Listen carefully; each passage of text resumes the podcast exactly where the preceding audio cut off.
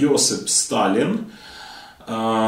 Цей е, план автономізації передбачає, що усі радянські республіки, в тому числі і УРСР, входять до складу РСФСР на правах е, ну, автономії. Да? Тобто вони стають суб'єктами Російської е, оцієї от, комуністичної да, федера... соціалістичної федерації.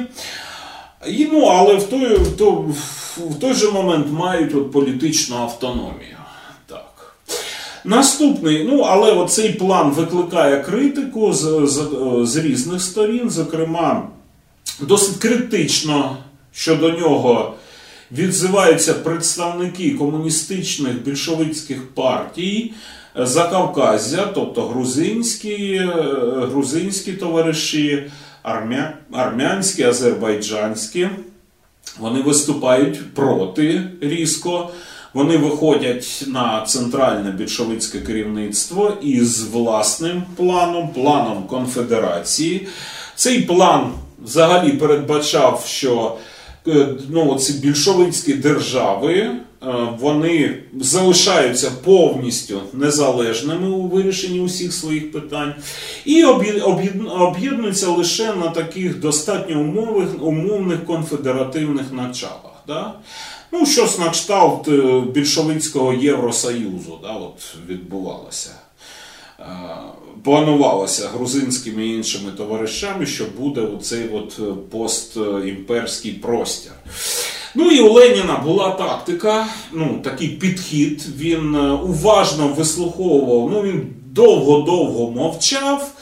Майже рік мовчав, він уважно слухав аргументи тієї, тієї іншої сторони. Вони там, е, грузини між собою, виходить так, чублися, доводячи, що той чи інший план кращий. Але в останній момент Ленін підіймається, да, це вже був кінець 22-го року, і висуває, критикуючи обидва плани, говорячи, що вони відображають логіку розвитку буржуазних держав, що так неможливо підходити. Потрібно створювати принципово новий. Е, державний союз, е, ну от союз незалежних демократичних республі, демократичних більшовицьких республік, але не розуміючи, він не розумів це як конфедерацію, як от грузини, більш тісний союз, да, який у перспективі цей союз охопить більше, ну, усі, от по мірі розвитку світового комуністичного руху і світової революції, от усі держави будуть приєднуватися до цього союзу. План Леніна отримав назву е, План Федерації. Ну, або створення от, е, Союзу Радянських Соціалістичних Держав.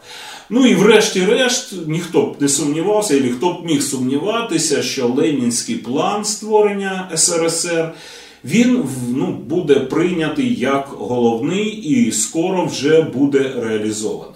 От як відомо, здається, 30 грудня 1922 року відбувся перший всесоюзний з'їзд рад у Москві, де було проголошено. Про створення, ну затверджено декларацію про створення Союзу СРСР Союзу Радянських Соціалістичних Республік, е, до якого ну, до цього державного утворення увійшли РСФСР, увійшла УС, УРСР. БС, БРСР, тобто Білоруська е, Соціалістична Республіка, ну і так звана Закавказька Федерація, до якої входили більшовицькі е, тоді Арменія, Азербайджан та Грузія. Оце от була така основа Радянського Союзу. Е, е, трошки пізніше, ну, здається, в 24-му та е, 24-му році відбувся, здається, другий з'їзд рад, було затверджено Конституцію СРСР. От згідно з якою, ну от серед іншого, було, був передбачений віль, право вільного виходу республіки із складу СРСР. От формально знову ж таки це був дійсно союз братніх народів, тобто усі республіки, в тому числі і Українська СРСР, зберігали свою назву, зберігали свої органи управління. Е, зберігали в 25-му році, власне, е, УРСР приймає власну конституцію, де затверджує свій вхід до складу СРСР. Ну, здається, усе зберігає, але але от слід сказати, що ну, дійсно ключові рішення приймаються в Москві, що потім, да, чим далі, да, тим, тим більше буде відчуватися. Е, саме московський вплив на події, да, от е, економіку розвивається у, в тому числі в Україні, вона залежить від галузових е, наркоматів саме в Москві. Ну а потім, взагалі, по мірі побудови тоталітарного режиму, да, коли партійні органи фактично замінять свою собою державницькі. Ну, взагалі, е, от, е, Україна стане ну, вотчиною Москви. Ну, вона буд, ну, Тут буде відчуватися повне політичне, от таке от тоталітарне партійне підпорядкування України Радянському Союзу. Ну, от така тенденція. Да? Ну і нарешті остання дуже важлива для історичного розвитку України тенденція. Це без сумніву політика українізації. От Як відомо, от я вже говорив, що на початку 20-х років більшовицький цей простір політичний охоплює ну, дуже глибинна економічна і політична криза. Суспіль... Багато хто з представників суспільства не задоволений політикою більшовиків. Та? І от, намагаючись знайти допоміжні важелі підтримки для свого режиму, більшовики у, здається, це от 12 е, квітня 1923 року, це, здається, 12-й якийсь партійний пленум. Було прийнято рішення, ну, от, намагаючись е, знайти підтримку у ну, от, корінних народів, да, народів, які раніше були, ну, вважалися васалами, да, підкорялися імперській волі Росії, е, знайти в них підтримку. От Більшовики проголошують політику коренізації, яка в Україні отримує назву політика е, українізації. Вона, ця політика передбачала ну, такий, ну, по-перше, да, широке впровадження е, української мови та культури в усі сфери суспільного та державницького життя. Формувалася українська освіта, причому на усіх рівнях. Формувалося українське діловодство, створювалися умови для того, щоб е, ну, от, на провідні посади у партії та держави ну, от, висувалися саме українці за походженням. Е, створювалися умови для розвитку у, там, української преси, української культури і так далі, і тому подібне. Ну, Такого ну, такого сплеску, да, таких таких дозволів да, щодо національного розвитку Україна, з, яка пережила Емські, Валуївські накази, Столипінський циркуляр, пережила величезну епоху просто заперечення як такого, да, усього, усього ну, от, національної специфіки отримала широкі можливості для розвитку вперше в історії ну, от своєї культури. Ну, як відомо, от Українізація вона сприяла сплеску культурного розвитку в багатьох сферах. От, Формуються нові такі сфери. Да, от В Україні, ну, зокрема, от з'являється національний кінематограф. Да, В Україні на спочатку 20-х років починають діяти одразу дві. Е, кіностудії, де знімаються тодішні шедеври. Це Одеська кіностудія, це Київська кіностудія. Київську кіностудію, здається, заснував, ну, принаймні з нею з нею широко так співпрацював, активно там працював. От Геній українського кінематографу до сьогоднішнього дня да, вважається це Олександр Довженка. Він, здається, знімає от перші свої фільми Земля, Авангард. От, Ну, от, А потім да, він стане всесвітньо відомим е, режисером. Ну, Одеська кіностудія така, також стає досить знаковою. Тут знімається, зокрема, от провідний фільм Сергія Ейзенштейна, радянського е, кінорежисера. да, от, Панцерний або броненосець Патьомкін. От там ну, взагалі вважається от його сцена розстрілу демонстрації на Потьомкінських схилах у Одесі. От там Дитячий візок, який там е, рухається хаотично цими сходами, ну, взагалі е, є таким фундаментальним е, кадром для всього світового кінематографу. Розвивається активно літературний процес, да, з'являються Е, незалежні або автономні скоріше від влади літературні різні творчі об'єднання. Да? От Пласт, ні, е, господі, Плуг, е, потім гурт. Ну, нарешті, у 1925 році. Вільна академія пролетарської літератури в Апліте на чолі з тодішнім ну скажімо, одним з найвпливовіших, найважливіших письменників тієї епохи. Це був е, Микола Хвильовий.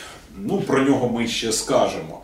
От, Формується плеяда молодих письменників, які, яка, на жаль, увійде в історію і буде зрозуміло чому під назвою розстріляне відродження, бо в 30-х і більшість переважно вони загинуть да, у сталінських репресіях. Хто там?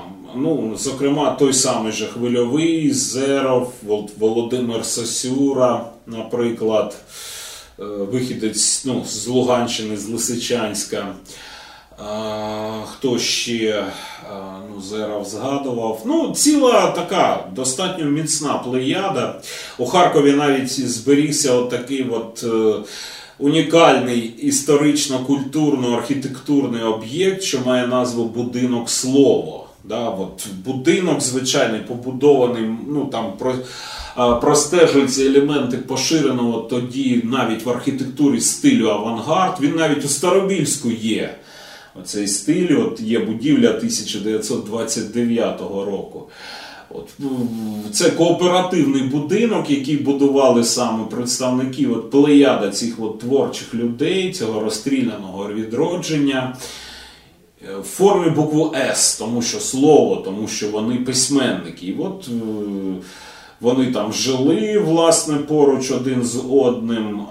Ну і потім в 30-х роках їх з цього будинку вивозили, коли здійснювалися ці сталінські е, репресії.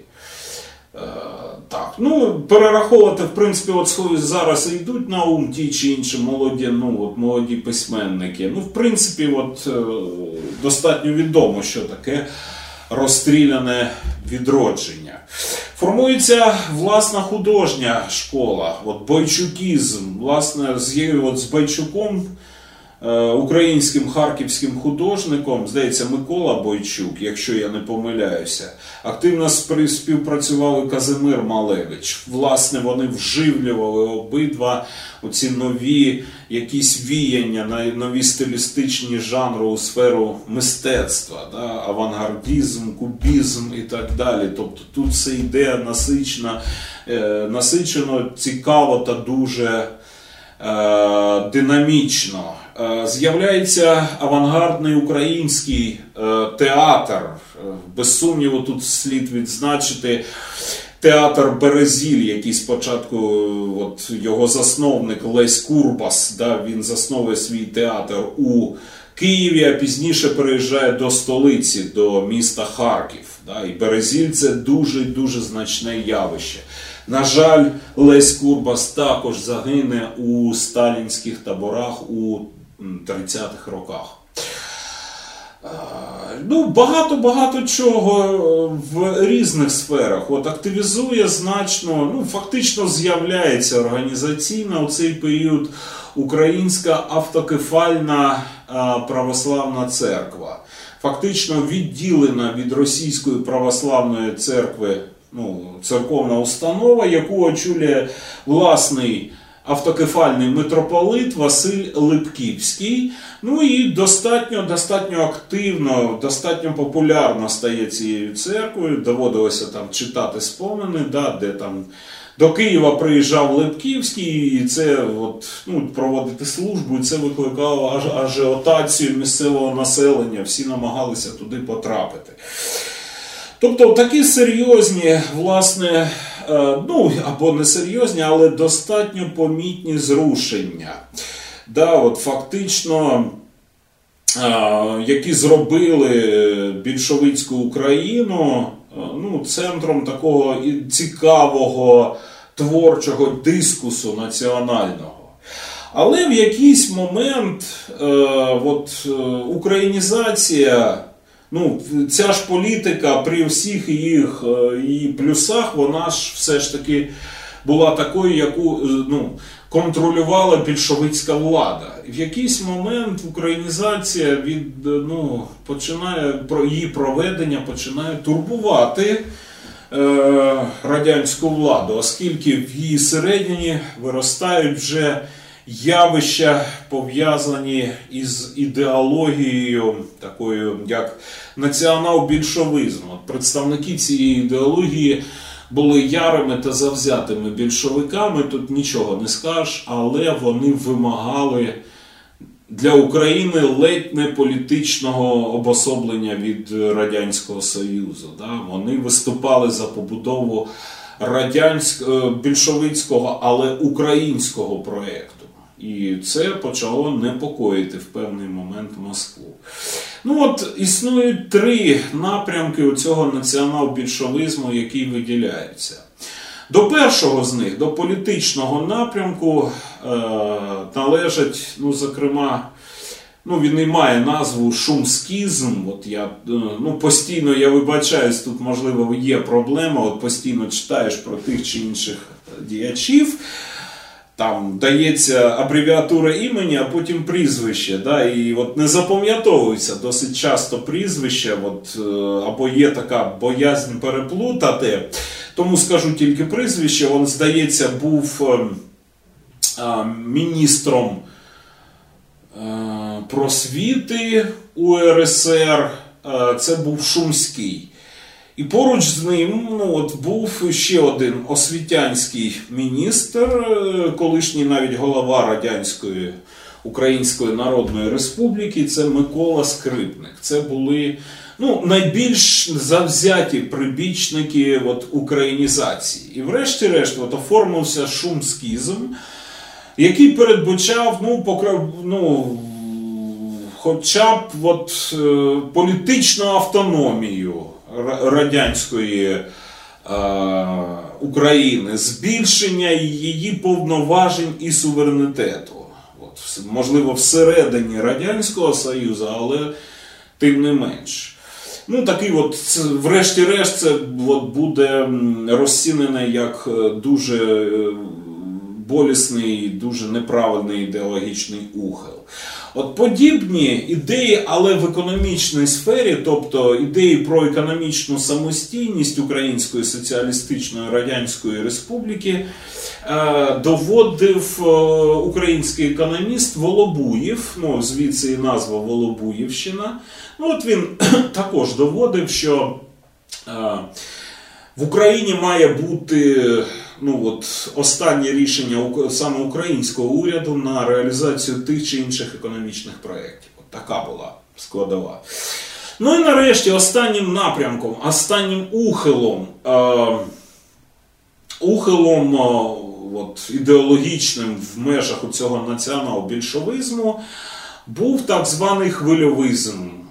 Створювачем якого був саме Микола Хвильовий, да, письменник, колишній чекіст. От його твори перші, та я навіть вже і не пам'ятаю. Ну, я романтика, здається, от мати, да, там вони просякнути оцим трагізмом, да, що йому, як чекісту, доводиться робити страшні речі, реалізовувати цей червоний терор. Але як літератор він виступає з іншими ідеями. Його головне гасло геть від Москви в тому сенсі, ну тут, мабуть, і немає нічого такого страшного політичного. От, Наскільки я зрозумів його концепцію, він говорить про те, що українська література внаслідок її ну, такого постійного копіювання, постійного копіювання нею якихось російських сюжетів, ну, от, соціально цієї от, е, реалістичної драми. От Росії, Російські автори в, цій е, сфері вони культурницькі, мистецькі, вони досягли апогею, да, вони вважаються класиками. Да? Але коли українські автори починають запозичувати у них методи соціального цього реалізму, то виходить ну, якийсь е, е, другорядний продукт, не дуже цікавий. От. Ну, а можливо, талановитий, але другорядний. Да? От опис цих соціальних реальностей. Ну, в принципі, от в школі кожна дитина мого віку, да, постійно там гноблення когось, да, там якісь там. Е, спроби боротьби селян, там, робітників да, проти тих чи інших епізодів. Ну, не дуже, не дуже. За рідким виключенням. Ну, особисто з моїх там переконань, да, з твором, ну, у цій сфері, мені здається, ну, наприклад, Панас Мирний хіба ревуть воли, як ясла повні. Ну, це нормально написаний твір. Да? Але він скоріше виключення, саме от соціально-реалістичний твір. Коцюбинський, да, ну, у нього серія там.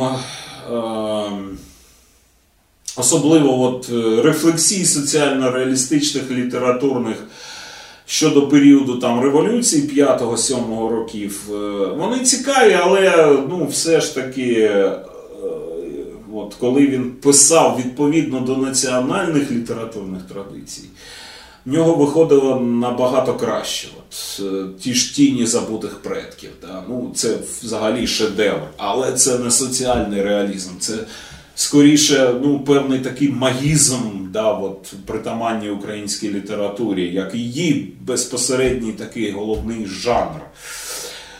Е, Ну, от і хвильовий, геть від Москви, геть е, ну, брати е, сюжети е, або стилістичні якісь механізми написання, щоб постійно писати тільки другорядні твори. І він пропонує ну, саме звернутися до національних корінь літературних, творчих, да, західноєвропейських і так далі, щоб писати власне свої сюжети. Ну, от Мені здається, кращою ілюстрацією от Коцюбинський, коли він, да, ну я вже говорив, коли він. Е, пише своє, то він пише геніально. Коли він запозичує е, російські там сюжети соціально-реалістичні, то в нього виходить не дуже добре. Тут, мені здається, раціональна ідея уміркування хвильового, вона ну, точно була і була достатньо значною. Ну, ось такий, в принципі, динамічний, важливий, яскравий, цікавий період української е, історії. Да? Період, коли ну, от після поневірянь, після голоду, після військового конфлікту і вбивств, після анархії да, наступає е, спокійне, вільне життя, коли дають дихати. От. Е, багато хто не сприймав, От особливо непмани. Це період, коли непмани дуже-дуже широко гуляють. Да, от, е, от Хтось писав про це, да, що Непман заробляє свою копійку, свій рубль і йде в якийсь бар. він ну, власне, сорить грошами, да, біля нього є, ну, з'являється нова мода, жінки. Да. Ну, власне, якщо брати Європу, це взагалі в цей період перша так звана сексуальна революція, нові нрави і так далі. Але в цьому гулянні відчувається ну, ніби так, що він гуляє напослідок. Да? Що, власне, гуляє тому, що скоро відчуває, що скоро ніхто йому погуляти більше не дасть. Власне, от відчуття тимчасовості непу, вона простежується навіть у ну, риториці більшовиків, які говорили, що НЕП це всерйоз і надовго, но не навсігда.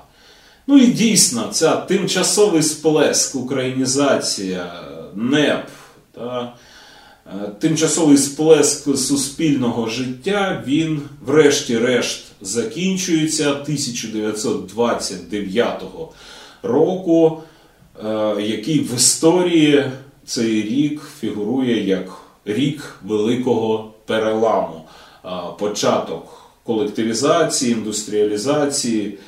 Е, великого терору. Ну, але про ці явища 30-х років ми поговоримо вже наступного разу.